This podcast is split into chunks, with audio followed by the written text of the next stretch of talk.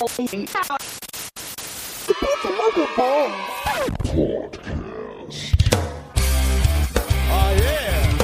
Audioblog für Musik, Marketing und so. Check this out. Hallo und herzlich willkommen zu einer weiteren Folge vom Support Your Local Bands Podcast. Am Mikrofon wie ganz oft der Kai.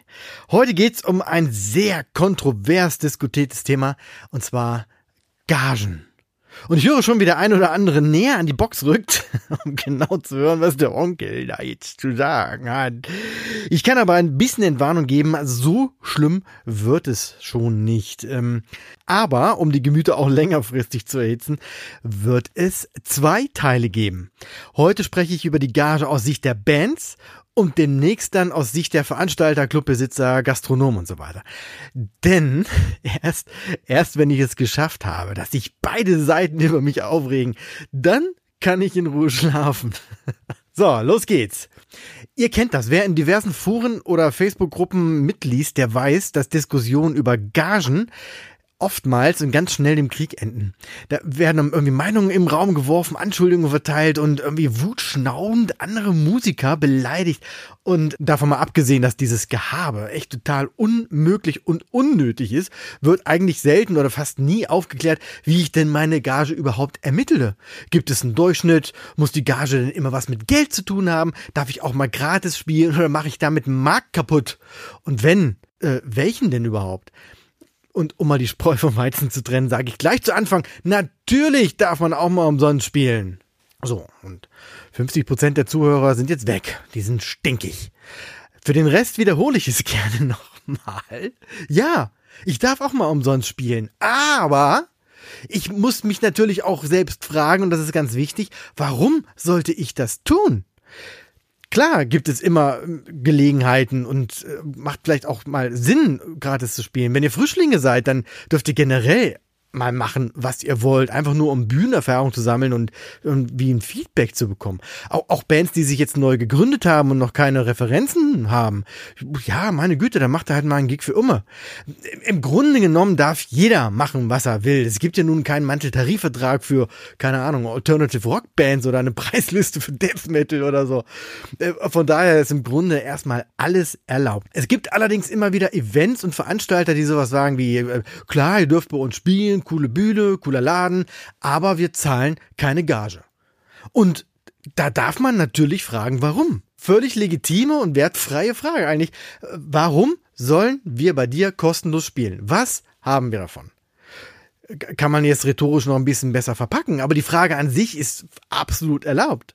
Und die Begründungen können ja vielfältig sein, denn nicht immer hat alles nur mit Geld zu tun. Äh, keine Ahnung, ihr könnt, ihr kriegt ein Angebot bei Foo Fighters als Support zu spielen. Äh, das würde ich auch umsonst machen. Da hätte der Veranstalter nicht ganz die Frage ausgesprochen, hätte ich schon unterschrieben. Oder, keine Ahnung, Charity-Events. Natürlich spielt man, spendet man dann vielleicht seine Gage. Oder ähm, es, es gibt ja auch so Vereine, also gemeinnützige Vereine, die auf, auf Null spielen, sage ich mal, und dann vielleicht auch selber nichts dran verdienen dürfen oder wie auch immer. Ähm, generell gilt, wenn ihr ein Angebot äh, bekommt, das für euch irgendwie okay ist, dann, dann macht das. Wichtig ist, dass ihr euch nicht verheizt fühlt und dass immer eine gegenseitige Wertschätzung entsteht. Wenn also irgendwas nicht passt oder sich nicht gut anfühlt für euch, dann würde ich den Gig nicht annehmen. Oder zumindest in, in, die Verhandlung gehen. Generell dürft ihr so ein paar Sachen einfach im Hinterkopf behalten. Und letztens hatte ich ja mal schon so ein Posting gemacht auf ähm, Instagram, Facebook und so. Und ich will das hier gerne nochmal erläutern. Punkt eins: Irgendwer verdient immer, vielleicht sogar an euch. Als Klassisches Beispiel, ein, ein Gastwirt macht ein, macht ein Event, nimmt dafür Eintritt, verkauft seine, seine Getränke und so weiter und so fort. Ähm, soll heißen, es fließt Geld und der Gastwirt macht Umsatz. Ne? Er, er verdient daran, dass ihr da spielt. Oder äh, es spielt noch eine andere, vielleicht eine viel bekanntere Band als ihr als Headliner oder so. Und die nehmen so viel Gage, dass das ganze Budget erschöpft ist ähm, und für die anderen nicht mehr reicht. Oder äh, wie auch immer. Ihr opfert ja eure Zeit. Ihr steht da und macht eure, eure Musik und verschenkt quasi Geld, das dann wiederum andere bekommen. Deshalb ganz dick notieren. Irgendwer verdient immer.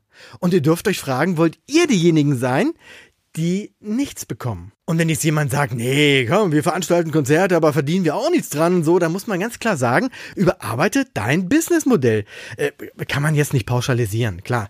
Äh, diesen Posting, was ich da gerade erwähnt hatte, da haben dann auch Leute geschrieben, die, die äh, mit ihrem gemeinnützigen Verein Konzerte veranstalten. Ja, das mag eine Ausnahme sein, aber trotzdem darf so ein Verein ja auch was dran verdienen also verdienen vielleicht nicht, aber er darf ja Geld einnehmen und die Vereinskasse füllen. Und wenn dann viel Geld in, in der Vereinskasse ist, kann man damit ja noch bessere äh, Konzerte veranstalten oder den Bands noch bessere Gagen zahlen.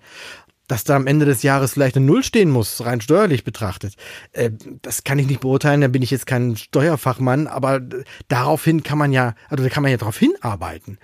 Ähm, aber gleich von vorne, von vornherein zu sagen, ich verdiene nichts daran und deshalb verdienst du auch nichts, das klappt nicht, weil irgendwer, auch hier, irgendwer verdient. Äh, ich habe dann das Beispiel noch genannt, äh, Security, die PA, der Lichtmann, äh, die Gastronomen, die da vielleicht stehen und so weiter und so fort. Die kriegen ja auch alle Geld. Und warum muss es dann auf dem Rücken der Bands ausgetragen werden? aber auch aus Sicht des Veranstalters. Wenn man sich so ein Konzert ans Bein bindet mit der ganzen Vorarbeit, die Umsetzung, die Nacharbeit und am Ende nichts hängen bleibt. Also ist jetzt wirklich nicht böse gemeint, aber dann ist das Konzept Mist und darf überarbeitet werden. Aber okay, das kommt dann in der schon angekündigten nächsten Folge aus Sicht, äh, Gagen aus Sicht der Veranstalter. P wo waren Punkt zwei? Genau. Ihr spielt nicht nur umsonst, sondern ihr zahlt auch drauf. Das findet man schnell raus, indem man jetzt einfach mal gedanklich so einen Konzerttag durchspielt und ihr habt das alle schon gemacht. Ihr trefft euch erstmal vorher zum, zum Einladen der ganzen Sache. Müsst euch vielleicht einen Transporter leihen oder ihr fahrt mit mehreren Autos. Dann, dann düst ihr dahin. Ähm, seid die ganze Zeit quasi blockiert. Wenn so ein Konzert abends um 19 Uhr anfängt, ihr müsst ja dann teilweise schon 16 Uhr da sein oder so. Ja, verbringt einfach mehrere Stunden davor. Und das bedeutet im Umkehrschluss, dass ihr quasi erstmal in Vorleistung tretet. In Form von Sprit Geld von, von Mietwagen oder ihr müsst einen Tag Urlaub nehmen oder ihr, ihr müsst einen Babysitter buchen, äh, was weiß ich was. Ihr, ihr bezahlt also quasi für jedes Konzert, das ihr spielt. Und wenn ihr dann noch keine Gage bekommt, dann, sorry, dann habt ihr einfach doppelt gelost.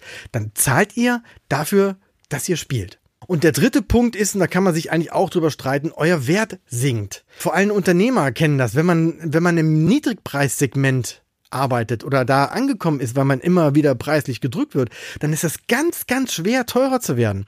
Und wenn das bei euch als Band die Runde macht, dass ihr immer die Band seid, die, die, die man irgendwie drücken kann oder die umsonst spielt, das, da besteht einfach die Gefahr, dass das hängen bleibt. Und wenn ihr das alles im Hinterkopf habt, dann werdet ihr einfach das nächste Mal hellhörig, wenn wieder mal einer die, die schöne gute Nachtgeschichte von Nachfolgegigs erzählt. Ihr kennt das ja, ne? Ja, diesmal bekommt ihr keine Gage. Wir planen da so eine Konzertreihe, müssen erstmal schauen, wie es ankommt. Oder irgendwas so in diese Richtung. Ne? Deshalb gibt's aber auf jeden Fall erstmal keine Gage, aber ihr seid dann später mit im Boot.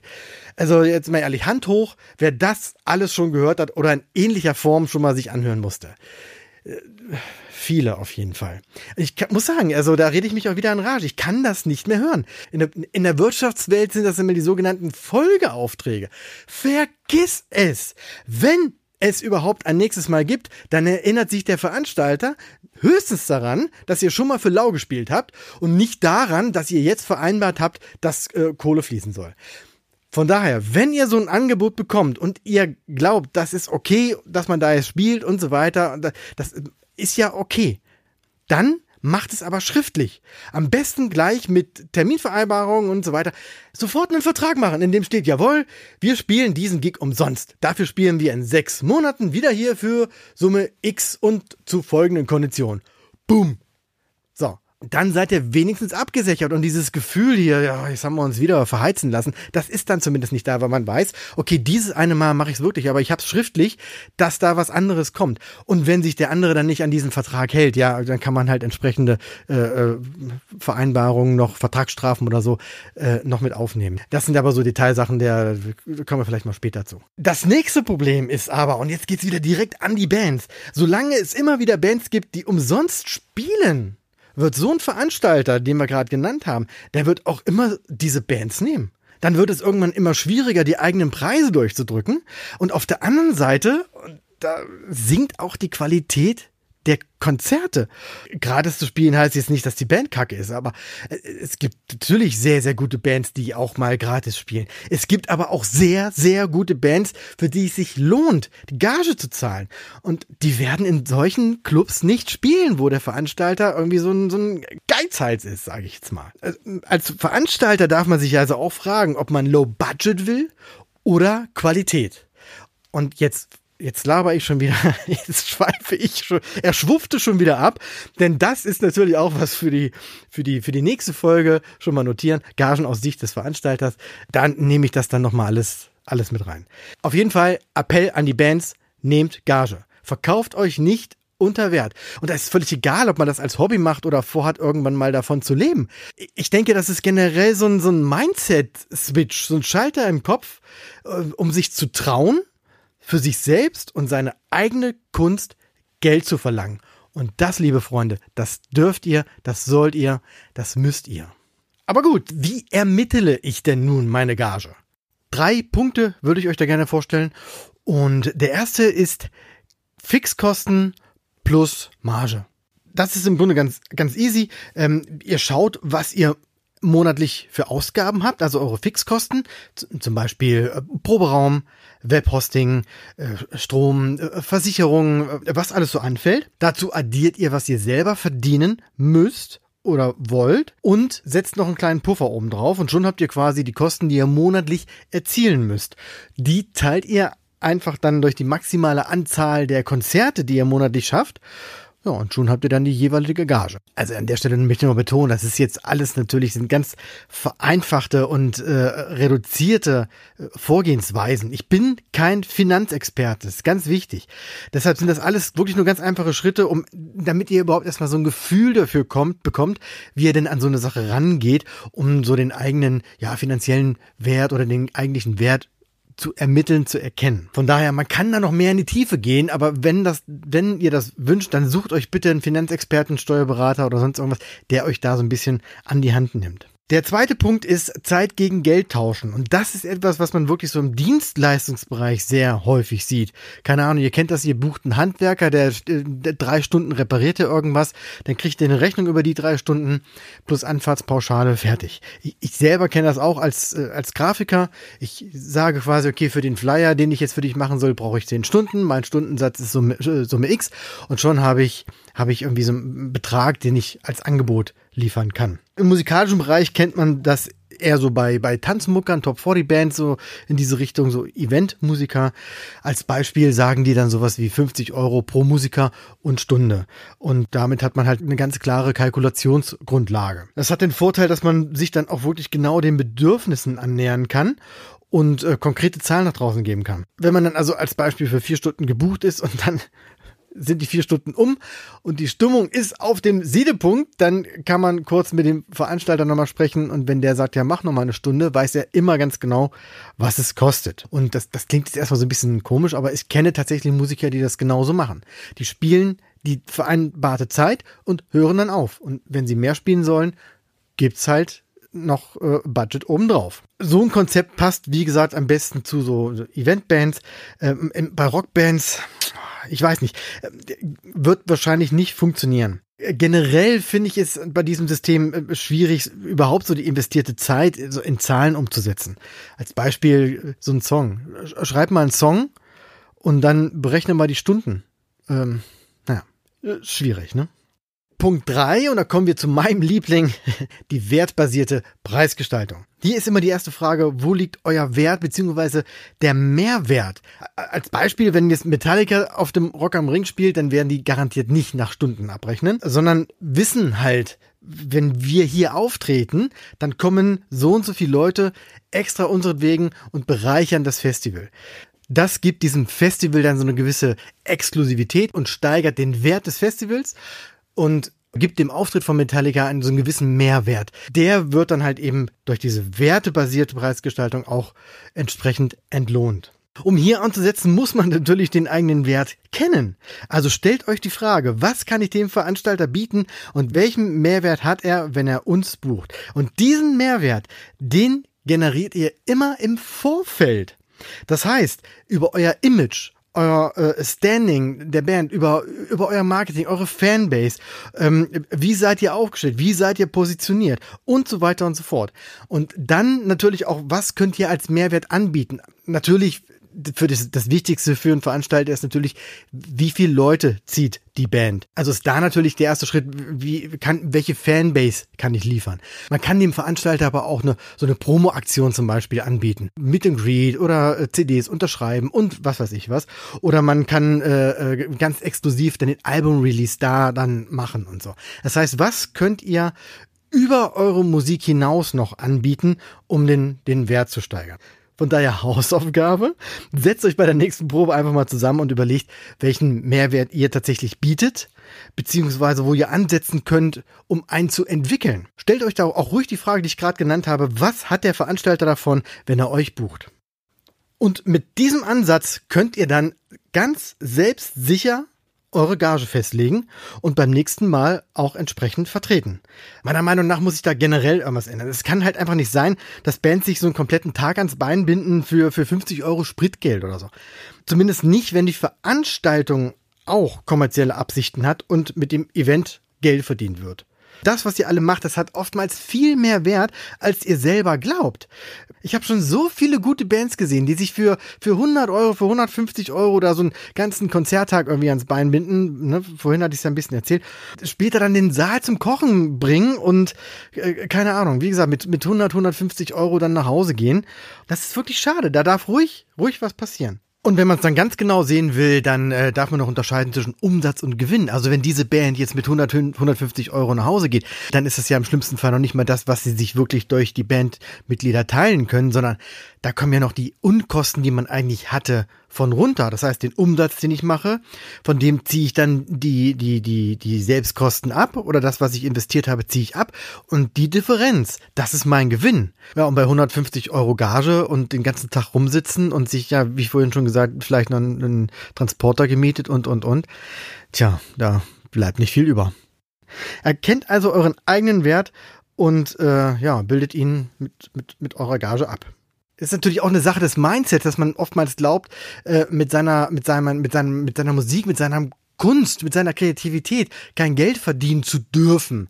Das ist natürlich Quatsch. Da dürft ihr den Schalter im Kopf umlegen und nicht nur in eine Richtung denken im Sinne von, äh, ich kann froh sein, dass ich überhaupt irgendwo spielen darf.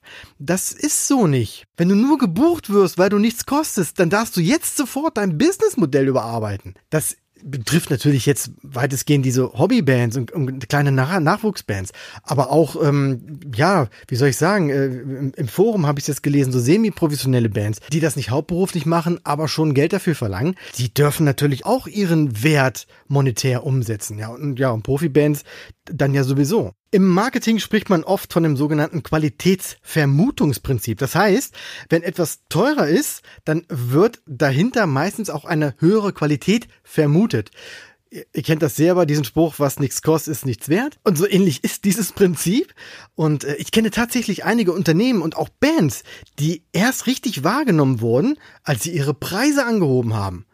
Dann wird nämlich die Qualität dahinter vermutet und man hat das Gefühl und im Idealfall ist das auch so, dass man durch den höheren Preis auch ein entsprechendes höheres Niveau, eine bessere Qualität und halt eben einen, einen qualitativ hochwertigen Partner bucht. Das heißt jetzt nicht, dass ihr jetzt äh, völlig überteuerte Gagen nehmen sollt. Das, das Gesamtpaket, das muss passen.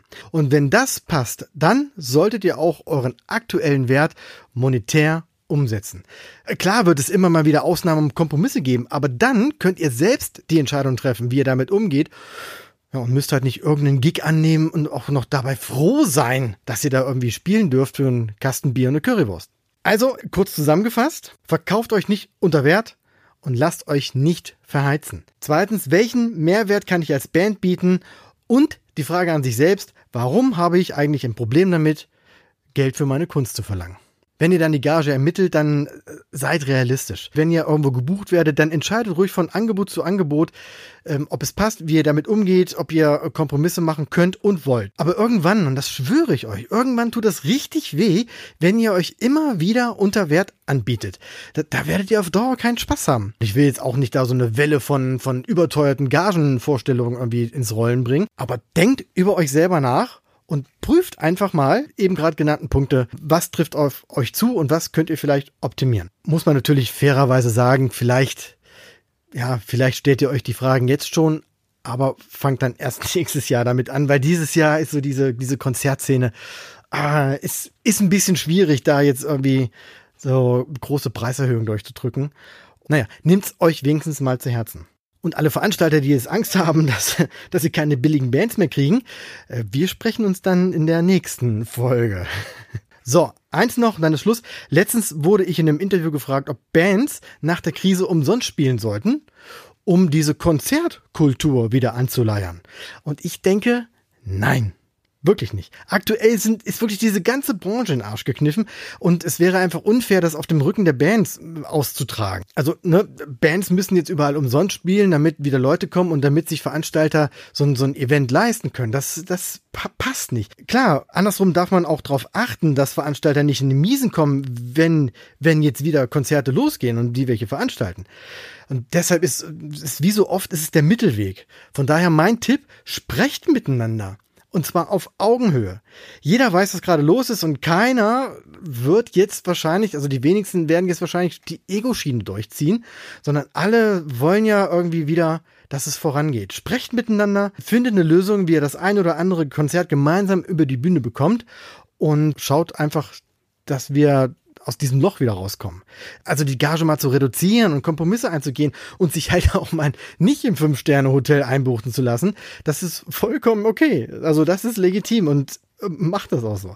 Findet einfach einen Weg, gemeinsam zu starten, sprecht miteinander und nutzt euch bitte nicht gegenseitig aus. Aktuell ist es nochmal ganz, ganz deutlich geworden. Clubbesitzer kann nicht ohne Bands und Bands können nicht ohne Clubs. Daher ist es jetzt ganz wichtig, Hand in Hand zu arbeiten. Ja, ich glaube, das kann ich als Schlusswort auch so stehen lassen. Ich bedanke mich fürs Zuhören, bin wirklich enorm auf das Feedback gespannt und äh, freue mich natürlich immer über über Nachrichten auf podcast.sylp.de oder über Kommentare in den äh, auf den ganzen Plattformen, wo der Sylp Podcast zu finden ist. Ich bin, wie gesagt, gespannt, was so alles zurückkommt. Freue mich sehr auf nächste Woche bei der Folge Gagen aus Sicht der Veranstalter und äh, sage, wie immer, Tschüss und bis bald. One, two, three. Oh yeah. Weitere Infos findet ihr auf www.sylp.de. Check this out.